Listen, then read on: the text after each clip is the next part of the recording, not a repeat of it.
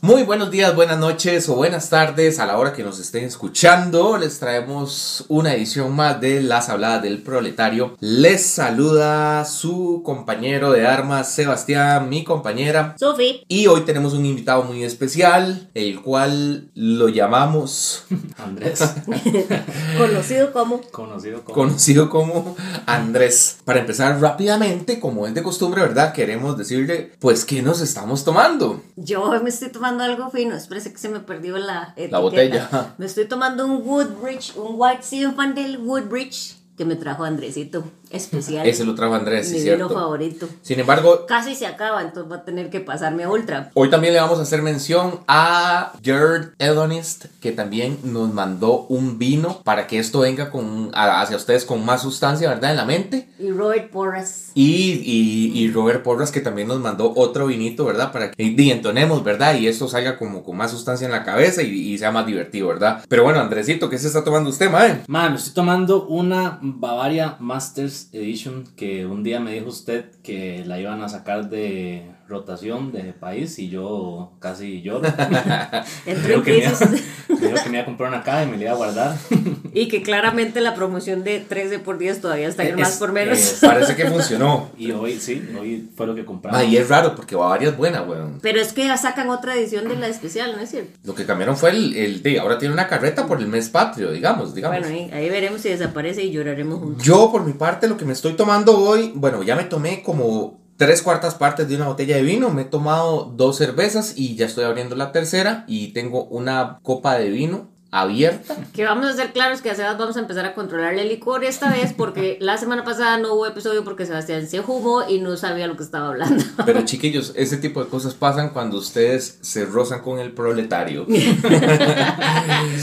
Eh, para entrar un poquito más en calor, ¿quién es el invitado que les traemos? Andrés, yo sé que ustedes lo han escuchado muchas veces porque yo siempre que hablo de mi mejor amigo, estoy hablando de él. Andrés es ingeniero mecánico de la UCR, una persona con un gran conocimiento, rojo hasta la muerte, ¿verdad? Perseguido y sujeto de interés por la DIS, pero ya la DIS se disolvió por dicha, entonces... Y era al que usted le metía las canciones de Kaba en Ajá, los discos de Sí, metal. yo quisiera, quisiera hacer un paréntesis antes de entrar en calor y contar que yo fui víctima de canciones de... Recuerdo que llegaba a que me grabara discos de metal y ya terminaba de escuchar el disco metal, canción número 13, y resulta que la canción número 14 era una canción de RBD, fijo. lo que se cagaba en mi disco y de, tenía que andar cargando una canción de... Y bueno, ¿y qué está haciendo Andrés hoy aquí? Pues yo les cuento, chiquillos, que Andrés eh, es una persona que trabaja para una firma muy importante de ingeniería, entonces cuesta mucho que esté en el país. Eh, Fue. eh, lo oye, en, realidad, en realidad sí. Es la verdad. En realidad sí. Eh, cuesta mucho que esté en el país, pero eh, bueno, yo siempre ya lo tenía eh, planeado, ¿verdad? Que cuando él llegara íbamos a hacer este podcast porque ya van a ver ustedes qué clase de sujeto es y por qué yo les digo que es un sujeto de interés para la DIS. Quien no sabe qué es la DIS, chiquillos, ustedes están mamando y no están en nada. Y como es de costumbre, si ustedes no saben de qué estamos hablando, devuélvasen a los podcasts anteriores para que ustedes vean de qué es lo que les estamos hablando aquí. Vamos por el número 7. Si ustedes no han escuchado los últimos 6, chiquillos, ustedes no están en nada, están mamando y tienen que ir a escuchar toda esa vara y además compartirlo para que todo el mundo nos siga y, y hagamos un- un- una gran comunidad de proletario obrero, ¿verdad? En, en este país. Ok. Eh, pero bueno, sin más, ya que les, le- les presenté al invitado, eh, les hacemos la presentación del tema, el cual lo hemos titulado el día de hoy, Me lo gasté en confites. y para abrir este tema, como es de costumbre para todos ustedes, la presentación de los datos del día de la fecha a cargo de la servidora Sofía, el- la cual, Sofía, le doy puerta ahí, apropiese de la vara. Bueno, ¿y de qué vamos a hablar? Básicamente de la corrupción. ¿Qué es la corrupción? Bueno, la corrupción es una situación o circunstancia en que los funcionarios públicos u otras autoridades públicas están corruptas, se han vuelto corruptas. Según el mundo punto Costa Rica, la corrupción en Costa Rica procede de cuatro fuentes principales, agárrense bien. La primera es, son los partidos políticos tradicionales y emergentes. La segunda, los grandes empresarios. La tercera, las entidades públicas. Y la cuarta, las leyes de contratación administrativa y concesión de obra pública. Actualmente Costa Rica ocupa la posición número 42 entre los países menos corruptos. Sumó un punto en el índice de percepción de la corrupción en el 2020 con respecto al 2019 lo que le permitió escalar dos posiciones en esta medición realizada anualmente por la Organización de Transparencia Internacional. Esto la coloca en tercer lugar en América Latina, después de Uruguay y de Chile, pero eso fue el 2020 y el 2021 no había llegado. no, y subimos dos lugares, está bien. No, no, no, pero ibas mejoró. Mejoró, mejoró dos. Ah, mejor. Sí. ¿De dónde sacaron? No, pero suave, suave, suave. No. Es que estábamos en pandemia y nadie tuvo tiempo de hacer nada. Pero el 2021 se califica hasta el 2022. Entonces, no se emociona. vamos otra vez. Pero bueno, vamos a ver una cosa. Es tan bien hecho el trabajo que se está realizando en nuestro país. Los ticos somos inteligentes. Podrán pensar de que somos unos aborígenes con arcos y flechas, pero somos inteligentes porque subimos dos puntos. Pero para mejorar. Para mejorar, exactamente. Lo estamos haciendo bien. Los corruptos lo están haciendo lo bien. Están haciendo porque bien. la vara sigue sin darse cuenta. Para ya entrar en salsita después de los datos del día de la fecha presentados a ustedes por Sofía, eh, pues vamos entrando como en calorcito, ¿verdad? ¿Y qué es lo que les traemos, lo que les, lo que les queremos traer en, en un tema que es muy complicado, sin embargo vamos a tratar de desarrollarlo para que todos ustedes se diviertan y, y, aprendan bastante, ¿verdad? De un montón de mierdas que pasan en este país y aparece que a nadie le importa porque se hoy y, y La Nación y todo ese montón de periódicos de mierda nos sacan ni verga de esto, entonces nosotros hicimos las tareas y venimos a traerles a ustedes un panorama bien amplio de lo que está pasando, espero no terminar como Parmenio Medina, pero bueno, ahí vamos. Este, es el pan de todos los días. Exactamente. Entonces, para nuestro primer segmento lo hemos titulado Yo sí me acuerdo. ¿Por qué le pusimos así?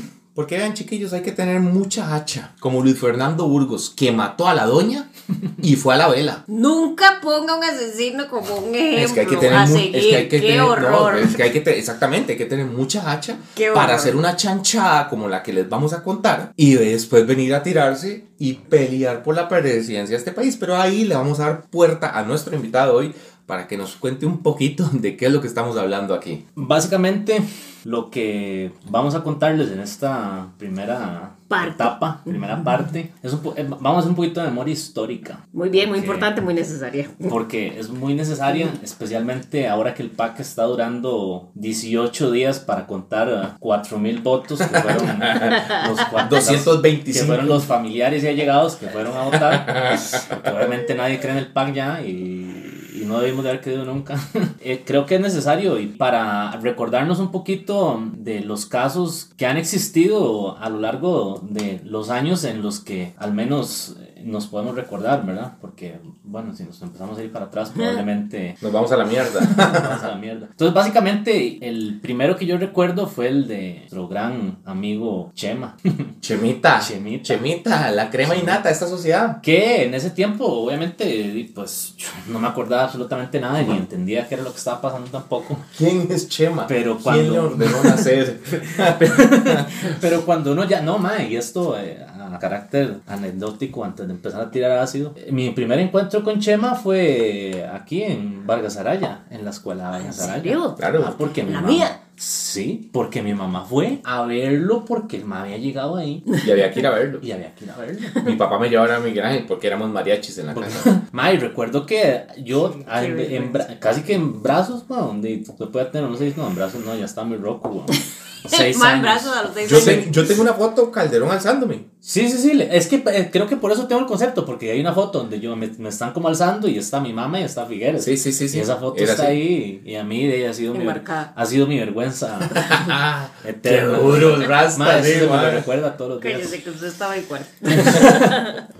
Y este, es importante recordarlo porque yo veo a mucha gente y escucho a mucha gente decir que es el único personaje que nos va a sacar de la crisis en la que estamos. Pecado. Y yo no creo que cualquier ser humano en general sea posible de hacer eso porque el problema en el que estamos es un problema bien, bien, bien serio y profundo en la institucionalidad de Costa Rica y en las finanzas de Costa Rica. Lo que pasa es que la gente tiene corta memoria, entonces por eso, tíreles, tíreles datos ahí. ¿Qui- ¿Quién hace este hijo de puta? O sea, tíreles, tíreles salsa así sin miedo, madre. Yo lo...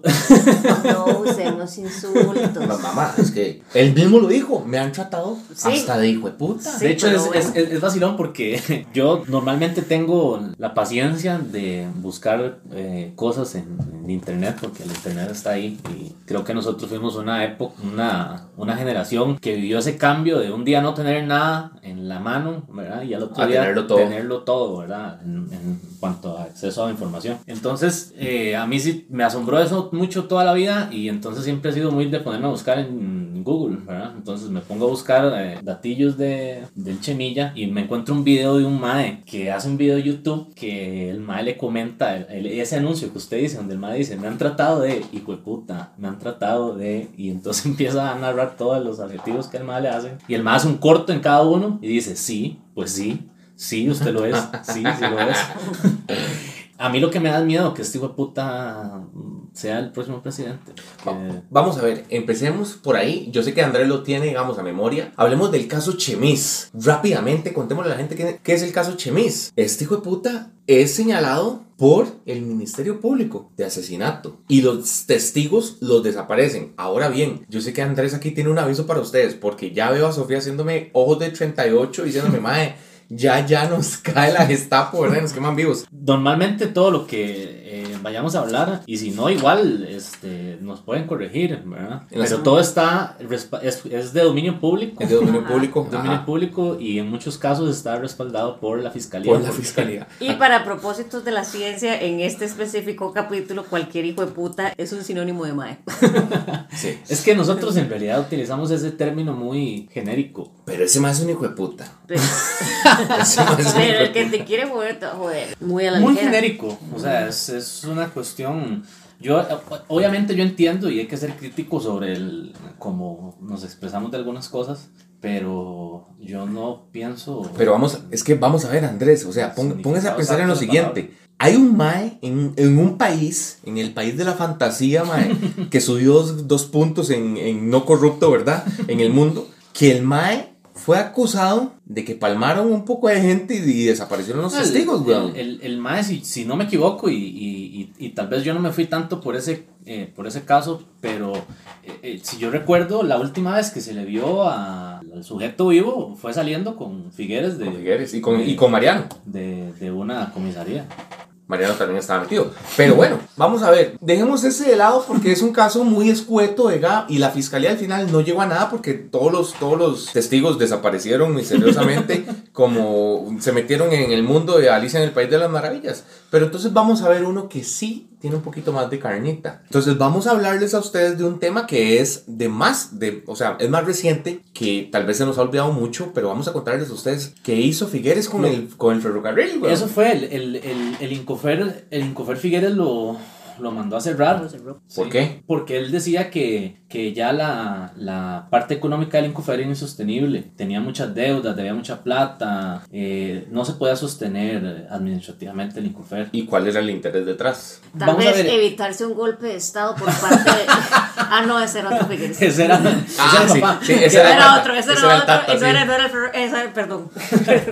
Que, que por cierto, un día estaba leyendo sobre ese tema y hay mucha gente que dice que no, ¿verdad? Que eso se venía hablando desde antes de que el MAE. este, ¿Del Incofer? No, de lo del. Pero, para que, para que sepan de qué estamos hablando, chiquillos, el Tata de- del No, el eso actual.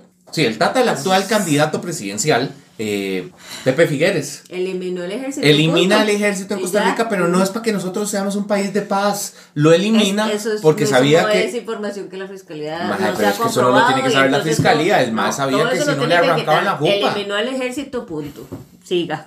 ¿Qué fue lo que hizo el mal con el Incofer? Era una paloma de la paz, el hijo de puta. No. Con el Incofer lo mandó a cerrar y de ahí nosotros tenemos un atraso enorme en materia ¿Cuántos de, años? de trenes. De, ima- imagínese. 30. Figueres fue presidente en el 94. Cierra la vara. eh, No lo sé, fue en el 96, no- digamos. Sí, creo que fue. Yo, yo tengo el dato exacto. Igual. Si quieren ya lo. Todo el tiempo que estuvimos sin, sin ferrocarril. O Exacto, o sea- Hay lugares donde hay trenes, No, trenes bala, yo no, ¿verdad? bueno, yo no coincido hoy por hoy en el mundo un lugar que se haga llamar ciudad Y no tenga un tren y no decente. tenga un tren pichudo, ferrocarril o cualquier cosa que haga que usted no tenga una fila de buses desde la California hasta Tres Ríos. Cuesta. Que tenga todo otro. Cuesta Mora lleno de buses. O sea, vamos a ver, los que no conocen Chepe, hay una avenida que se llama la Avenida Los que Central. no conocen Chepe. Y no puede ser que no lo conozcan. no, no, no, uno pero ¿sabe, que ¿sabe por qué? No, pero ¿sabe por qué me da risa? Porque, Porque es es cierto. real.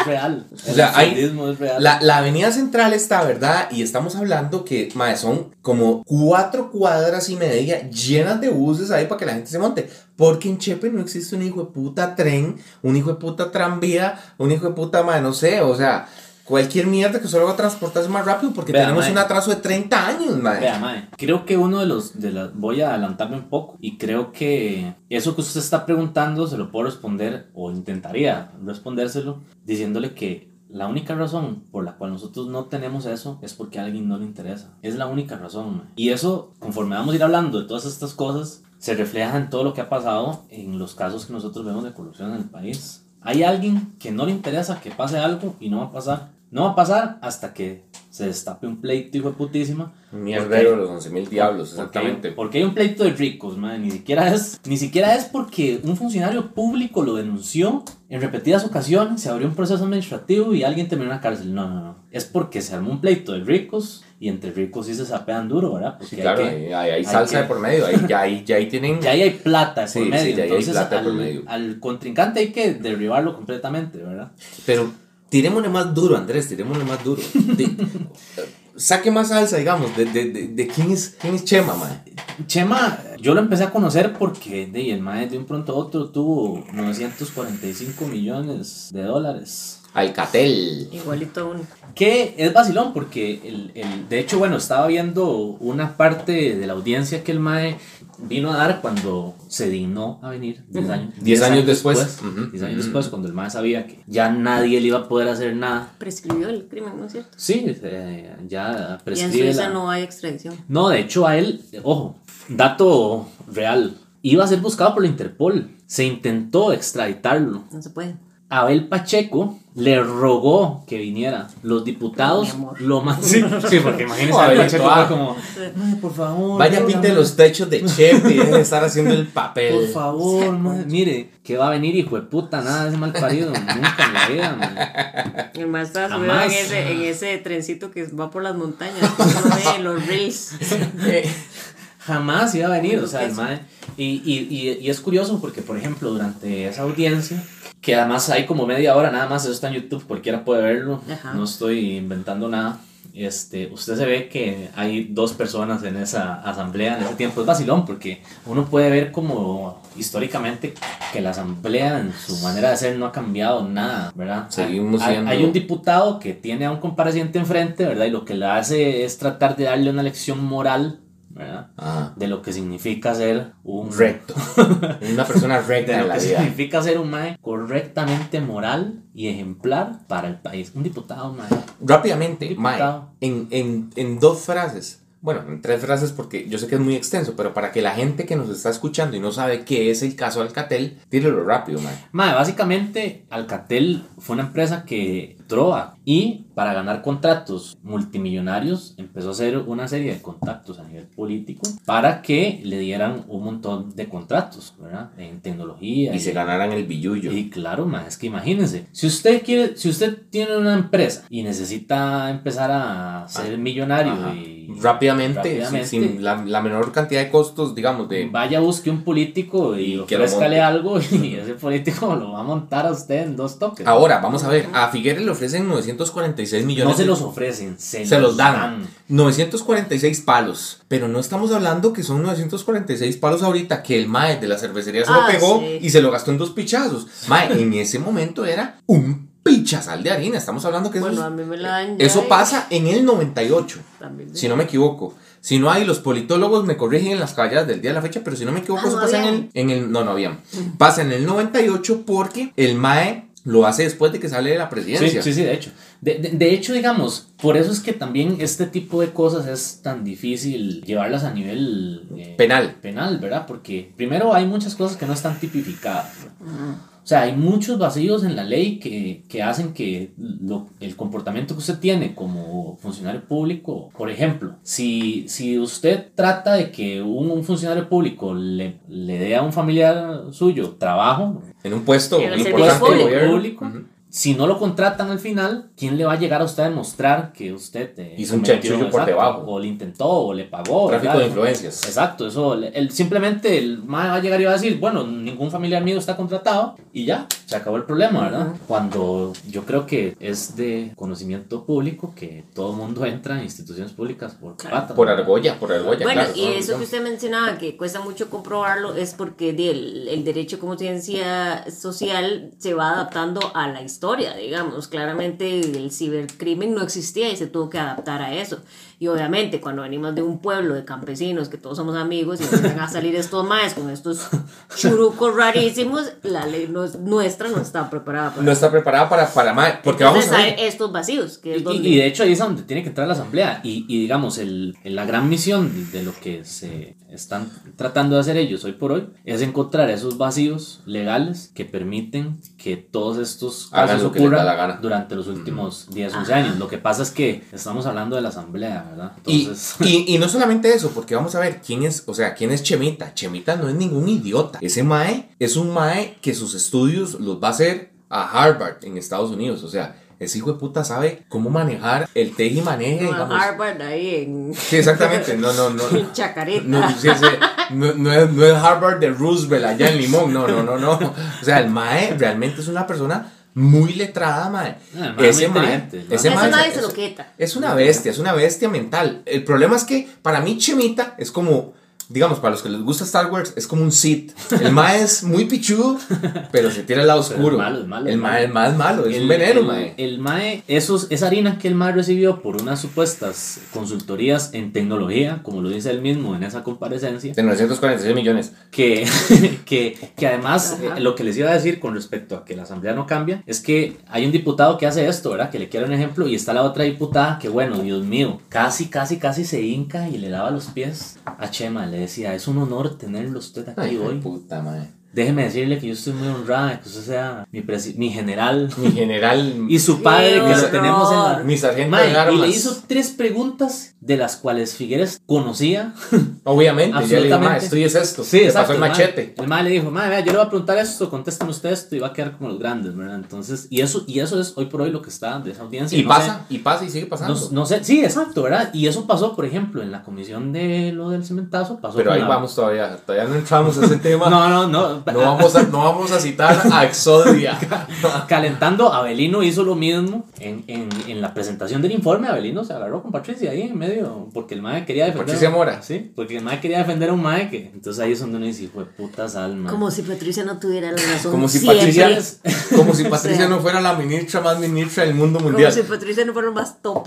Figueres, hay, hay, hay un caso bonito de, de Figueres que no es directamente de él, pero refleja mucho lo que pasa en, ese, en esos grupos de poder. De, en 1994, Bernardo Arce Gutiérrez era el ministro del MOP en esa época. ¿Quién es Bernardo Arce Gutiérrez? Se preguntarán. Muy importante. ¿Quién es. ¿Quién es Bernie? ¿Cuál es ese Pokémon? Resulta que ese mae es amiguisísimo de Figueres, porque hasta estudiaron juntos y todo. Te, resulta que, y esto volvemos al punto importante que hemos dicho hoy, está avalado por la fiscalía. La Contraloría General de la República determinó que el mae violó la ley de enriquecimiento ilícito.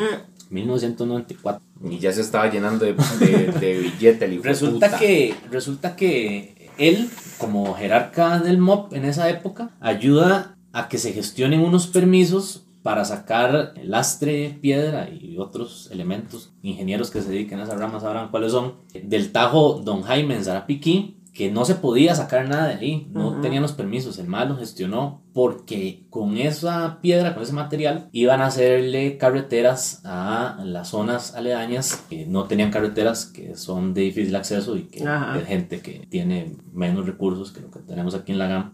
Están en la piedra, Exacto, entonces literal. todo el mundo dijo, ok, está bien, mae, queremos cuidar la vara, saquemos esa piedrilla, pero Con el usémosla para... Exacto, con el un bien común. Pero siempre en ese tipo de cosas hay alguna rata que se quiere aprovechar de la Un vara. apestoso hijo de puta, maldito. Entonces, prácticamente todo eso eh, que se sacó de ahí se utilizó para el proyecto hidroeléctrico de eh, Don Pedro. Don Pepe. que nada más y nada menos era administrado por una empresa que se llamaba Energía Global Costa Rica, donde Figueres era directivo. Ok, Ok. ok. Sigue la cumbia, sigue la cumbia, chiquillos. Y Nada sospechoso. No, para nada, ¿verdad? Y mucho menos sabiendo que en esas, en esas épocas, pero no sabría tal vez describirles el contexto en el que se dio, porque en ese momento yo no tenía acceso a YouTube y no podía ver qué pasaba en la asamblea. Claramente recuerden que nosotros somos de una generación donde esto no era tan fácil. No era tan fácil de saber. Entonces, entonces no sé en qué circunstancias se dio ese proyecto, pero se aprobó un proyecto en el cual las empresas privadas generadoras de electricidad, o más bien el ICE se ve obligado a comprarle la energía a las empresas que generan electricidad. Y aquí les voy a hacer una pausa para, para explicarles rápidamente de qué se trata esto. Vamos a ver, eh, Andresito llega y se pone una empresa de electricidad y el MAE hace toda una, una maraña de corrupción, hay una telaraña miedo, ¿verdad? Eh, para mandar a la mierda a todo el mundo. Y Andrés produce electricidad. Pero resulta que Costa Rica no necesita la electricidad que está produciendo Andrés. Pero la maraña está también hecha que aunque yo no la necesite, se la tengo que comprar obligatoriamente. Porque él como productor de electricidad me genera eso y yo sí o sí se la tengo que comprar. Y no importa lo que valga y no importa que esos recursos se puedan ir para otras labores estatales que sí se les vaya a sacar más provecho, pero esa plata se la tengo que pagar sí o sí. Por eso es que lo sacamos a la luz. ¿Qué, qué más fácil hacerse de plata que asegurarse que una institución pública le tenga que comprar a usted? Sí o sí, la Sí plata. o sí. Eh, Es la plata. Vicioso. usted vende, Sí. ¿verdad? No quiero que sientan el como que es el odio al progreso, ¿verdad? Porque usted podría decir, madre, pero es que estamos generando energía, y no sé qué, no sé cuánto, y sí, pero es que no fue ese el motivo con el que se creó esa ley, ¿verdad? Sí, el motivo era para hacer ese poco Era para justificar. Porque, porque si usted me dice, bueno, es que nosotros empezamos a venderle energía fuera del país y empezamos a crear una gran red de infraestructura y que en realidad nosotros tenemos a nivel de servicio de luz en general un, sis- un Un sistema fuerte, muy bueno. un sistema fuerte. De hecho, le vendemos a Nicaragua y a Panamá. Sí, energía. sí, sí, correcto. Nosotros, eh, nosotros, no fue ese el motivo con el que se creó esa ley, ¿verdad? No, no, eso, otros- eso está hecho. Otros intereses. Eso está hecho por intereses en, en una doble agenda. ¿Qué es una doble agenda? Chiquillas. Eh, chiquillas. Chiquillas, chiquilla, arroba. Yo no sé, ya, ya- ya no sé. Chiquillers. ¿Qué es una doble agenda? Una doble agenda es cuando usted plantea algo. Pero usted sabe que eso que usted está planteando tiene un interés de por medio atrás. Entonces usted se va a, fo- a forrar de billeticos, ¿verdad? Con, con esa chanchada que usted está haciendo. Entonces esto Y- fue por una presunta doble agenda. Esto fue por una presunta doble agenda. Y digamos, a- ahí a mí me cae muy mal es que la gente tiende, digamos, o sea, yo, bueno, ustedes saben que me conocen, que soy apartidario, o sea, ejerzo ningún... Somos frente amplistas. Andrés. A mí me gustaría decir... no va a venir Patricia Mora a este podcast, A mae. mí me gustaría, pero es que Patricia es otro nivel. Es que es otra a, mí me, a mí me gustaría Candela con Patricia Mora. poder decir que es- ah, no, me, me tienen que invitar ese día, por favor. No, la candela Para decía- nada Para escucharla, La- escucharla. yo me la quedo ahí. candela de los santos, Es más, yo les sirvo, y Patricia. Bueno, yo les sirvo comida ese día.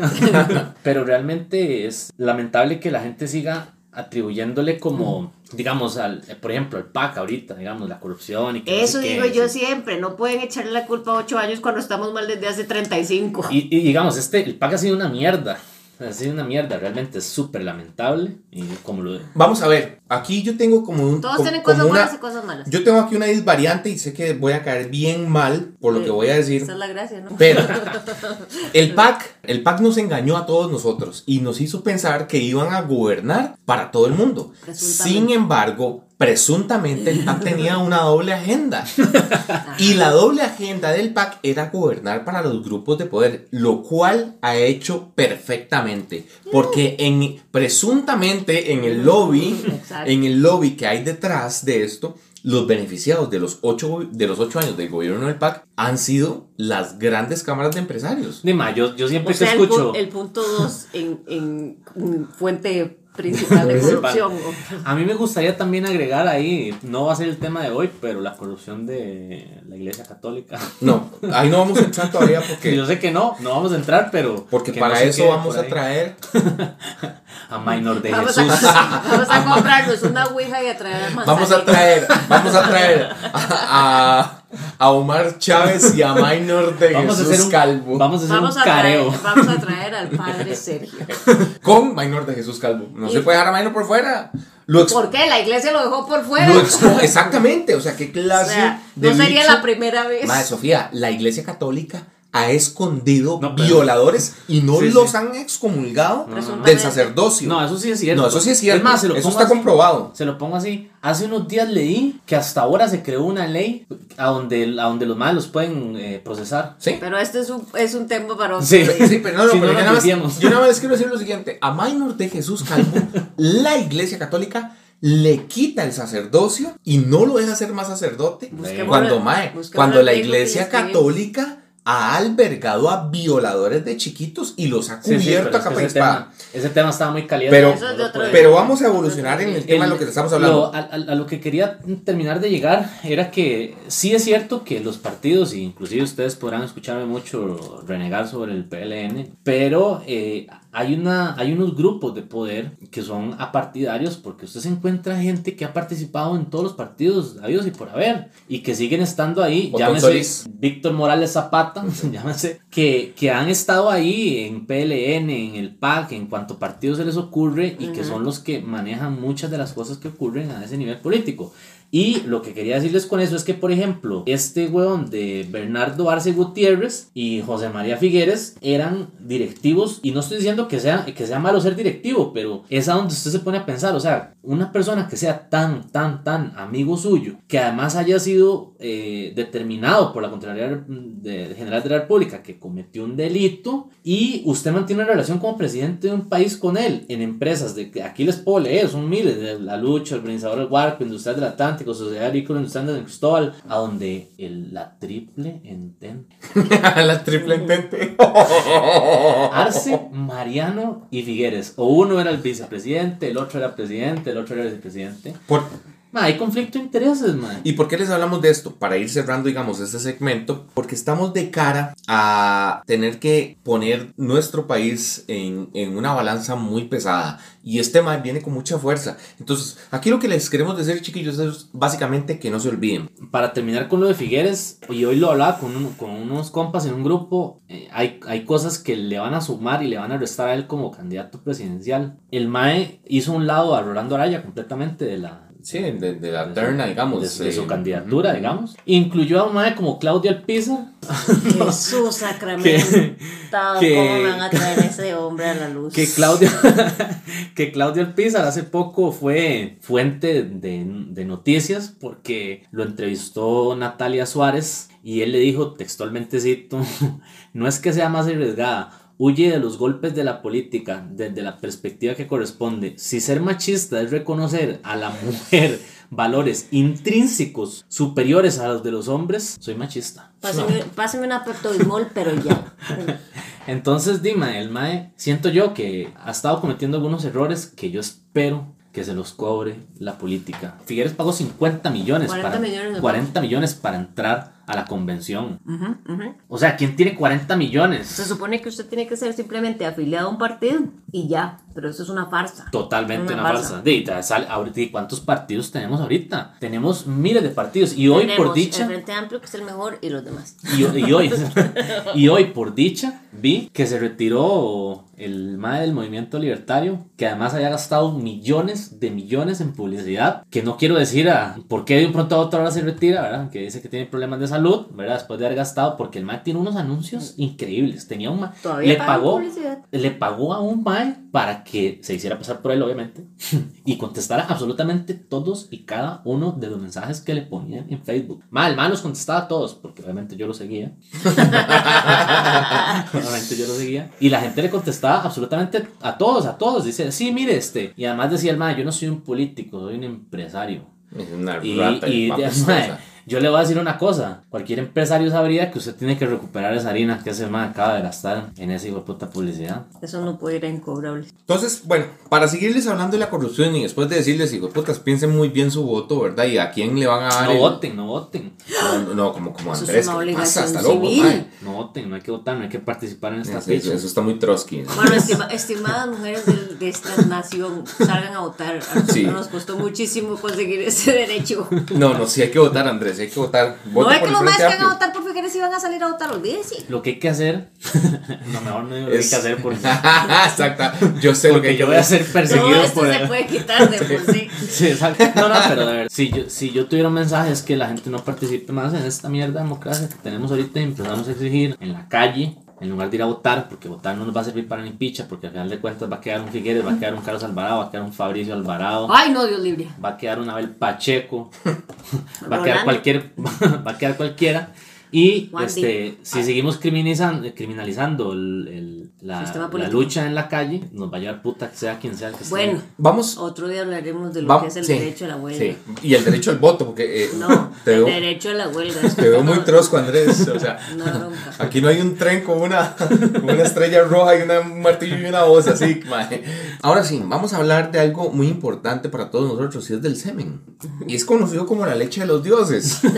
Pero esta no viene llena de renacuajos de la que le vamos a hablar. Hace unos cuantos días estaba viendo un documental donde... ¿Cuál se- es? Ahí voy. Se, se trataba de la corrupción. Todo son siete capítulos este, del documental, ¿verdad? Que habla de la corrupción. Y en, en el último capítulo, que es donde data ya, digamos, donde ya tiran todo el ácido y todo el veneno de lo que es corrupción, eh, un especialista estadounidense, el más llegaba y decía, si usted quiere saber si un país es corrupto o no, pregúntele al presidente si sabe quiénes son los principales eh, proveedores del cemento y del concreto en un país. Cierto. Si el presidente sabe, es muy probable que ese país sea corrupto. Y si el presidente tiene negocios con esa gente, es completamente seguro que ese país es corrupto. ¿Por qué? Porque el cemento está involucrado en toda obra estatal y es la materia prima para que una nación o un estado de derecho avance a nivel de infraestructura y es donde más se ganan plata. Se ganan plata, perdón. Entonces, ¿de qué les vamos a hablar aquí? Del famosísimo caso del cementazo. Y, y- y siguiendo esto que dice Sebas, si el presidente se llama Luis Guillermo Solís y se rodea de personajes como Mariano Figueres y Víctor Morales Zapata, el país es bien corrupto. No, Esto, y si, esto y- es dominio del, Sí, la sí, sí, y si al presidente le dicen el Big Chief, No. ya la vara escaló a un nivel de que ese hijo de puta es un gángster, weón. Es un gángster. O sea, a usted no le dicen el Big Chief así, así como así. Pero bueno, Andrés, cuéntanos un poquito de, de este caso, así a, a grosso resumen. Este ¿Qué fue, pasó? este fue otro pleito de ricos en el país. ¿Por qué? ¿Cómo? Si este país es pobre. No, hombre, jamás. Vayas un domingo a Multiplaza para que vean.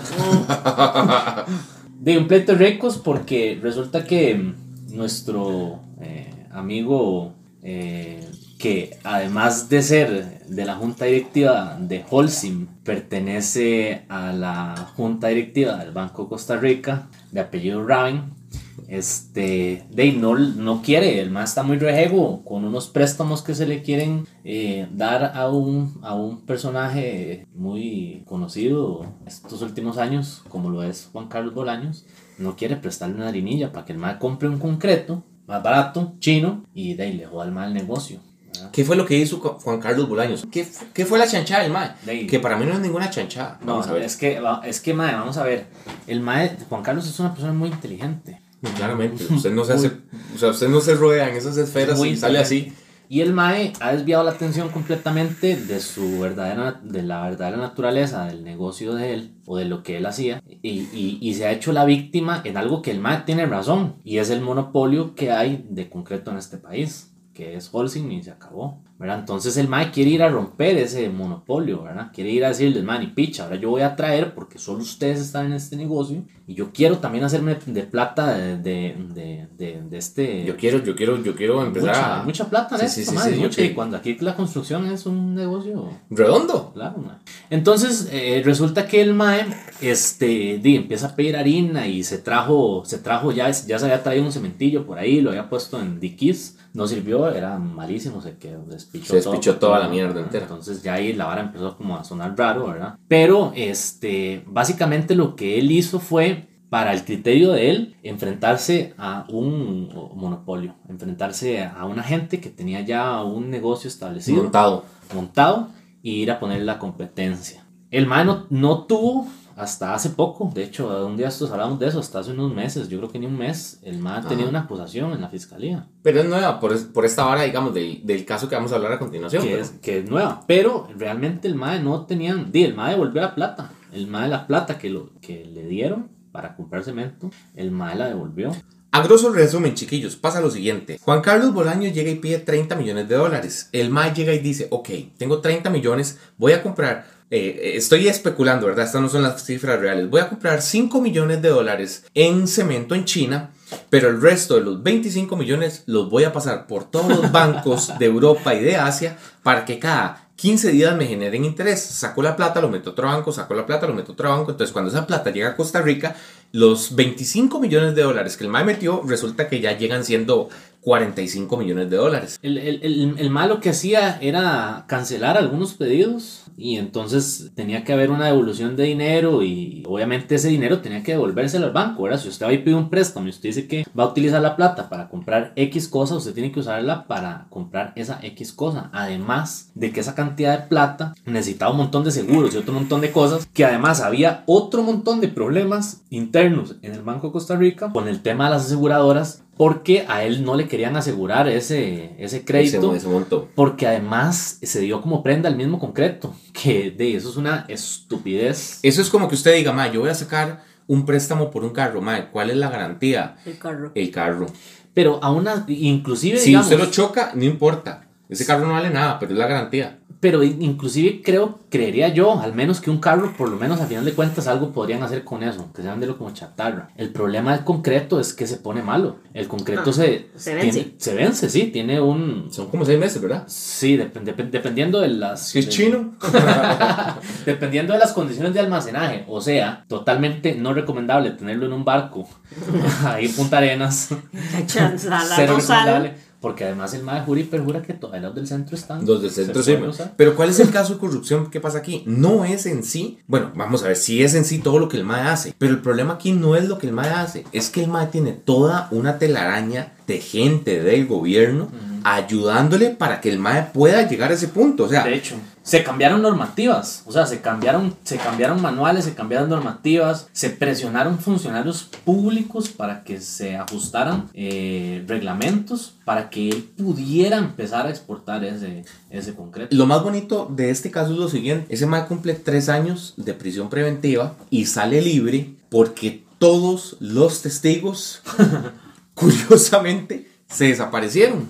Incluyendo a Mariano Figueres, que era como uno de los máximos pontífices en ese chorizo. Sí, pero- es que a Mariano le, le culpa, a- a Mariano le, le echaba mucho en cara que el MAE era el director de inteligencia, ¿verdad? Entonces, que cómo era posible que una persona que era empresaria, o sea, cualquier ser humano común y corriente, entrara tantísimas veces a casa presidencial y que el MAE no tuviera un estudio de él, porque además Juan Carlos Bolaños tuvo problemas anteriormente en la fiscalía por otros temas de, de presión a funcionarios públicos también y, y otras, otras cosas que el MAE tuvo problemas con la Comisión Nacional de Emergencias. Sí, es un De despiche hediondo. De hecho, en serio. mae. de hecho, ahí es a donde sale el papel de, de Celso Gamboa. A, a Celso se le, se le achaca también en una comparecencia cuando pasó lo de este caso, el cementazo, que eh, en varias ocasiones el MAE entró junto con Juan Carlos Bolaños cuando el MAE tenía que ir a la fiscalía. O sea, imagínense lo que es entrar con Celso Gamboa a donde una jueza que la jueza tiene que encargarse de procesar el caso de Juan Carlos Bolaños, ¿verdad? Y, y ir a dejárselo, ¿verdad? Como tome, aquí Mamá, está, a- aquí aquí, está le mi dejo, chiquito. Aquí le dejo a mi Aquí le chiquito. dejo mi bebé. Me lo cuida, hijo de puta. Y usted sabe que si se porta muy mal, usted en, en su puta vida vuelve a vivir un caso importante en este país, ¿verdad? Entonces, y por ejemplo, ahí está Otto Guevara también metido, que presionó y cambió y le pidió y lo reunió con, con un montón de gente. Imagínense que... No, no solo eso, Andrés. A Celso lo agarraron hasta la picha en un aeropuerto. Acuérdese. Sí, sí, Ahora hasta eso la es algo malo. sí. De yo entré hasta la picha en un aeropuerto. Eso estaba y así hace una semana y por eso no hubo podcast.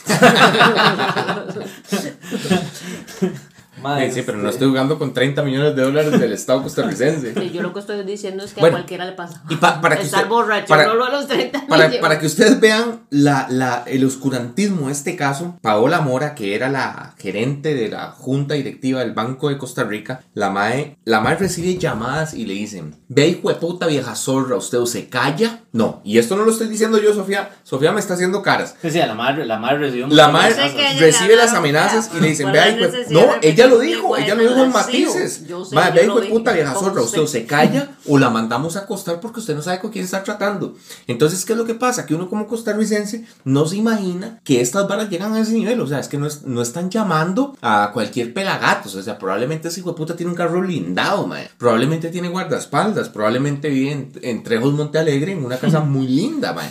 Y a la mae, y la mae llega y dice, mae, esta vara se despicha tanto que mae coma mierda. Yo jalo. Yo jalo de, mae, de, la, de, la, de la gerencia, mae, no puedo más. Esta vara ya se mosqueó muchísimo. ¿Y qué pasó con eso? Absolutamente nada. Y aquí evolucionamos. ¿Cómo? No pasa ni mierda. Como siempre. Y aquí evolucionamos al próximo tema que les traemos. Es que nos llenamos de Dactylopius coccus. ¿Y eso? Y no, chiquillos, esto no se elimina con quitoso. Esto- Qué.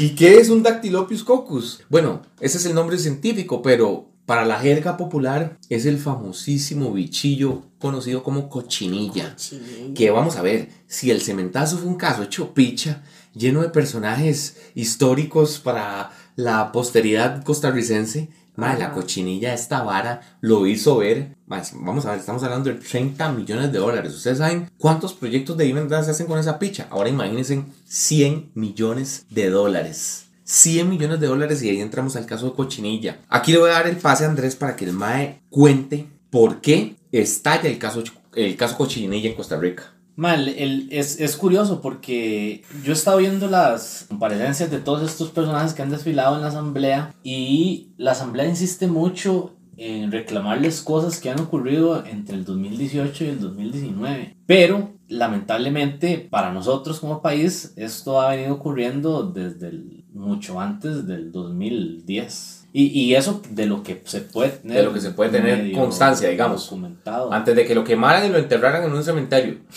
Los papeles. que mae, volvió a ocurrir otro, otro pleito de, de, de riquillos, mae. El, el, el problema se genera porque di, no, no tenemos harina, mae. No, no, no hay plata. El Costa Rica no tiene harina, mae. Entonces, No hay harina, no hay a quién pagarle. el, el problema es que sí hay No. a quien pagarle. Hay que pagarle a, a don Carlos me- Cerdas Ajá. y a la señora Mélida. Hay que pagarles a ellos. A la gente que, que tiene su pequeña empresita y que la está pulseando, no. Como A mierda. hay que ahogarlos. Ujú. Hacienda les tiene que caer encima Como como sopilotes. pilotes con cualquier emprendimiento que usted quiera poner, cualquier mierda, ¿verdad? Y ahogarlo Sí, hasta que imposible. no pueda más, ¿verdad? Pero a estos dos personajes hay que gestionarles sus pagos. Vamos a ver. Facturas atrasadas. que Esa pagarles. vieja tenía una chante valorada en 4 millones de dólares. Es un pichazo de plata en Costa Rica. Y estamos hablando que si usted se compra unas chapeadoras, contrata cinco pintas del barrio para decirles, vean, hijo de putas, con esta ahora nos vamos a montar y por lo menos nos da para salir, mae. Vamos a hacerle el mantenimiento a la vía de circunvalación en San José. Vamos a meter una concesión. Y ustedes compraron las chapeadoras, ahorraron y usted dice, mae, aquí vamos y vamos a cobrar baratísimo.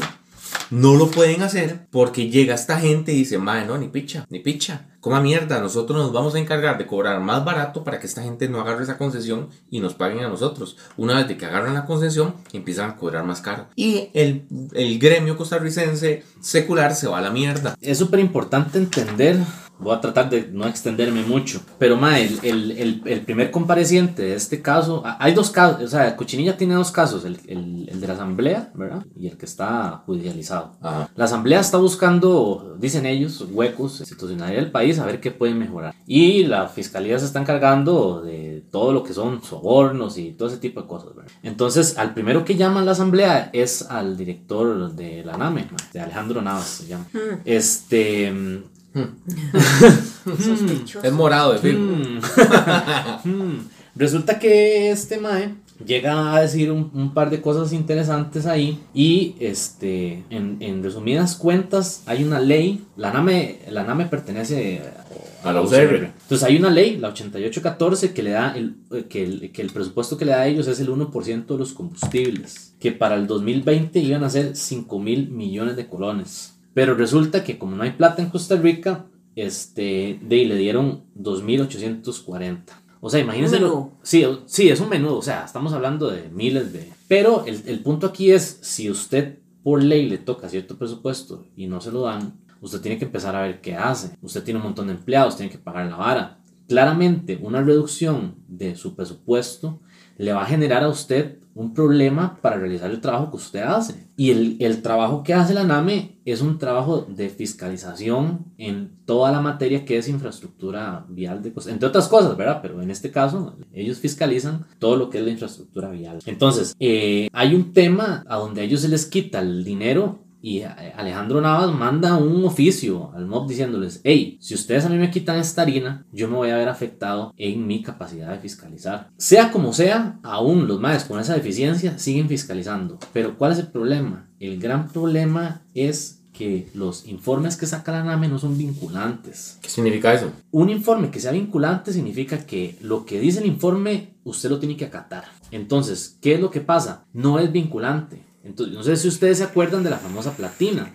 ¿Sí? La NAME tiró miles de miles de informes diciendo, hey, ese puente ya no sirve, hey, ese puente ya no da, hey, hay que dotar ese puente. Y como no son vinculantes, todo el mundo se los pasaba por donde le daba la puta gana. Por el ano.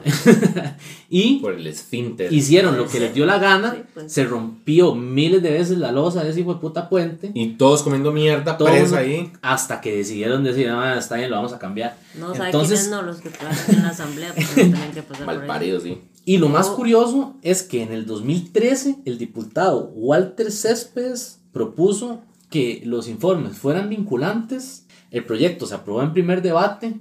Y, en el segundo lo votaron. Y nadie sabe más qué pasó con esa vara. Y lo mataron. y lo violaron antes de matarlo.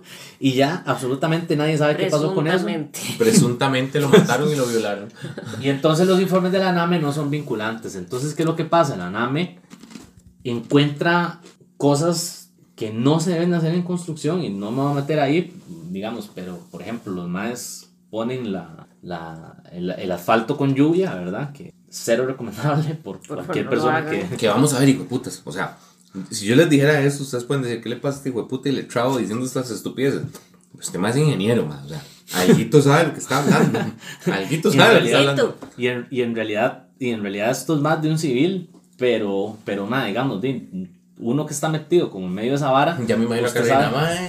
Eso no es así, Andrés. no, podría explicar por qué no se debería poner eh, con lluvia, digamos. Este, esa vara se. se sí, el ácido, la se, se crean, se crean juntas frías. El problema es que esa vara se tiene que eh, hacer alta temperatura. Y cuando se crea una junta fría, lo que pasa es que es más fácil que se quiebre. Entonces, por eso es que tenemos huecos, no hay una buena base estabilizadora, no hay una buena base estabilizadora, entonces se crean la vibración de los carros, sabes, se despichan dos toques. ¿Qué es lo que pasa? También, digamos, aquí para, como para dar una mayor perspectiva a este tema de la cochinilla, es que estamos hablando de que, por ejemplo, en estos momentos tenemos a dos sujetos señalados y enchorpados, ahí le gritaban, llegó Barco, llegó Barco cuando entró Meli al Buenpa, ¿verdad? Qué horror. Eh, saludo a la chusma ya, ¿verdad? En el CAI. Pero ¿qué es lo que pasa? Ellos no son los únicos involucrados en esto. Mae, esta red de corrupción se tejen uh. con marañas increíbles de gente. O sea, Carlitos. El, el, de ¿Cuál de todos? No, Charlie. Charlie. Presuntamente Charlie. Es que es otro Charlie. El, de Ari es, aquí es este Charlie Salchi. ¿Qué es lo que pasa? Es, es tanta la maraña de gente que el hecho de que a nosotros lleguen y nos digan, mae, es que son dos los responsables. Eso es una hora ridícula. Es más, vean, chiquillos, se los bate un dato rápido. Mala, esta gente, chiquillos, esta, gente, esta gente, digamos, em, de, si no me equivoco, fue Meco o H. Solís, Sofía me corrige ahorita. En el 2013, un empleado llega y tiene un accidente, se va a la mierda y los más llegan y le dicen, ma, no le vamos a pagar ni mierda de servicios médicos porque usted está contratado por servicios profesionales. O sea, vamos a ver, estos carepichas están robando todo el, el billullo, digamos, de este país y un carepicha se les despicha y no son capaces de llegar y decir, madre puta, te va a mandar a la clínica bíblica que le arreglen esa parte y, quede como un robot. No, ese hijo de puta es basura y así nos ven, como basura. Y eso es lo que les queremos venir. estos más le recortaron el, el, sueldo a un montón de gente con la vara de la crisis, lo cual hicieron un montón de empresas guindarse de esa vara para decir que ya no les daba el menú y reducir salarios y reducir jornadas. Correcto. Que no lo estoy, eso, eso es, o sea, se sabe porque hay, hay datos de las denuncias de un montón de gente que no tenía cómo justificar el hecho de reducir una jornada laboral. Los más la reducían, Sebastián. Y, Ahí, ahí es donde vamos, ¿a qué vamos con esto? Hay que nacionalizar los medios de producción. Ok, pero Sí, ¿quién sí, dice usted sí. que los, ok, pero ¿quién los maneja? Como quien los maneja. No importa. El dictador que esté eh, al mando en ese momento. Cualquier Y si castrista. no le gusta para el gulag. y si no le gustaba en un tren que quitó Figueres, pero lo ponemos de nuevo, iba para la zona más inhóspita del país a tragarse un pichazo de mosquitos ahí que lo piquen y se muera de dengue. No tiene que ir tan inhóspito. Lo manda a Parreta, que es el, es el lugar que. Sí, dengue. O sea, que. ¿Qué con Parreta de los zancudos? digamos? Dengue, dengue, que se muera de dengue, sigo puta. Madre, pero a, a eso es a lo que queremos llegar, digamos. Es, son entresejos, digamos, demasiado amplios que chiquillos, lo que nos cuentan Chiquillers. Chiquillos, lo que nos cuentan es lo mínimo. Entonces, chiquillos, vean, vamos a ver, nosotros lo que les estamos tratando a ustedes es demostrar un panorama general, muy general, porque estos casos son súper extensos, da para muchas horas de qué es lo que trata todas estas cuestiones sociales que pasan en nuestro país y abrirles un poquito los ojos de que no somos el, de las mil maravillas que nos tratan de presentar. ¿Qué queremos hacer con esto? Pues crearles un poquito de conciencia de que uno tiene que ir un poquito más allá. Y por eso queremos, eh, para ir cerrando, digamos, este podcast, ir con los seis del día de la fecha. Los cuales, como hoy tenemos un invitado, vamos a dividirlos en dos, dos y dos. Por ende, le damos el pase a mi compañera Sophie. Bueno, el primero mío es: en la política no existe el borrón y cuenta nueva. No podemos olvidar el pasado si queremos mejorar este país y tenemos que hacer que los representantes de este país y los responsables de los daños se hagan responsables de los mismos. No podemos ser como una relación de violencia donde dejamos pasar las cosas y pretendemos que todo va a cambiar. Y el segundo sería que verifiquen sus fuentes e investiguen. No podemos confiar simplemente en, la, en lo que sale en el feed de Facebook o en los reels de, o sea, hay que leer, hay que buscar, hay que investigar y, y hay mucha información que tiene que ver con lo que es la corrupción en este país que es de dominio público. La- lo que hay que hacer es interesarse e investigar y así tener una verdadera opinión bien fundamentada porque no podemos tomar decisiones en las cuales el futuro de este país se ve afectado simplemente porque es lo que escuché. Mis puntos, chiquillos, el número 3 del día de la fecha. Yo sé que a nosotros muchas veces nos da pereza meternos en este tipo de tema. Lo que pasa es que, mae, nos está llevando mierda. O sea, nos están llenando de impuestos. Tenemos el FMI haciendo una fiesta por todo lado. Tenemos un costo de vida carísimo, mae. El, el costo de vida en Costa Rica es impagable. Y nosotros tenemos que ver qué hacemos. Tenemos que levantar la mano y decir, mae, lo que está pasando no nos está gustando. Hay dos formas de hacerlo. La número uno, que es la más complicada, es vean carajillos que nos están escuchando en la audiencia. Entonces, más estudien, prepárense y sean ustedes los que cambien esta vara. Y la número dos es, eh, de, mae, chiquillos, salgan a la calle. Cuando ustedes ven que hay situaciones que no están bien, no se queden callados. Y si ustedes no pueden ir, porque yo sé que hay mucha gente que no puede ir y sumarse a las manifestaciones masivas y demás, puta madre, por lo menos entonces no se quejen, porque está bien, madre, ustedes están llegando tal vez un día tarde al trabajo, madre, pero ese día tarde evita que a usted se lo cojan en un montón de varas más. Y número dos, tratemos de tener conciencia social, no olvidemos, quien no conoce su historia está condenado a repetirla, decía la introducción del patrón del mal. Pues, mae, esa frase es de alguien más No, claro que el es- patrón. claro, del que, mal. claro que es de alguien más, pero digamos, ahí lo dicen. Entonces, ya que el patrón del mal está durante no sé cuántos meses, número eh, de 1 a 10, digamos, en las series más vistas de Netflix en Costa Rica, hijo de putas, clávense en esa frase. O sea, si ustedes ven que hay una persona que ya nos hizo mal y nos viene a hacer más mal, pues no olvidemos esa mierda y vámonos contra el sistema. Tratemos de cambiar esa parte que al final de cuentas los beneficiados somos todos. Yo entiendo que hay que evolucionar, yo entiendo que hay que tratar, digamos, de salir adelante, yo entiendo que las cosas deben de cambiar, yo entiendo que no nos podemos quedar estancados como en Cuba, pero hay que tratar de que las cosas y los cambios se hagan bien. No nos sumemos a este montón de mierdas, denunciemos, hagamos bulla, eh, no nos quedemos callados, porque al final de cuentas, a quienes se cogen no son a los grandes empresarios, a las grandes cámaras o a los grandes poderosos de su país. A los que se cogen son a todos y cada uno de nosotros. Número 5. antes de, de, tirar mi número 5, solo quiero hacer una acotación de lo último que dijo Sebas sobre Cuba. Yo sabía.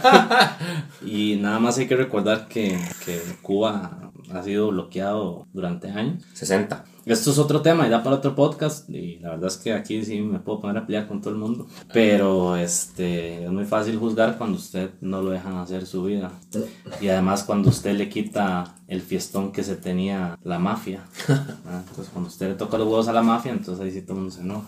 El punto número 5 es que si yo pudiera como hacerles un gran resumen de lo que es la corrupción, es que Carlos Solís Murillo, que todo el mundo lo conoce como Carlitos, y que ha sido el foco de la atención por los audios que se revelaron, ha facilitado y ha hecho que se muevan millones de colones hacia facturas de empresas que se han dedicado a estafar al país porque han construido carreteras que en un cartel con todas las especificaciones técnicas de ingeniería que pueda tener el cartel eh, no lo cumplen, incumplen con todas las normativas, inclusive de, muchas de las cosas de construcción, y cobran por hacer eso que hacen y saben que como están hechas en tan mala calidad, le van a tener que dar mantenimiento y además son ellos mismos los que les dan mantenimiento a las carreteras. Entonces es un negocio eh, redondo. Súper redondo y que este Carlos eh, el famoso Carlitos,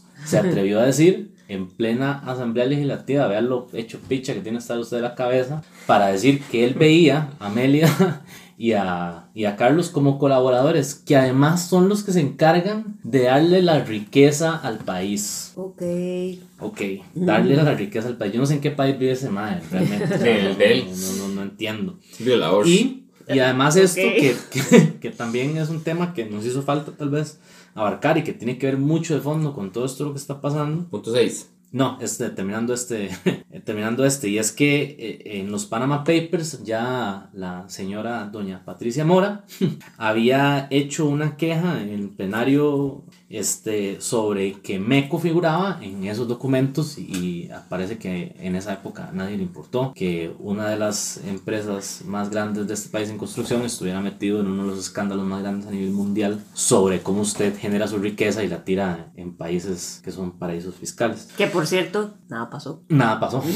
Obviamente. Y el 6, el último punto, es que, que dejen de luchar por sus libertades individuales que a mí me recontra caga que la gente se queje porque tuvo que comerse media horita más en una presa y hay gente muriéndose de hambre que no puede comprar ni siquiera un puto baguette que vale, que vale mil cañas porque los más creen que aumentar eh, impuestos por mil cañas no le afecta a nadie porque viven en ah, un mundo de, de fantasía entonces dejen de pelear por esa picha y de verdad empecemos a, darnos cuenta que estamos aquí metidos como una sociedad, que nos estamos yendo a la mierda desde rato y que hagan política y que hagan política fuera de las urnas. Ir a votar cada cuatro años sin pan y picha.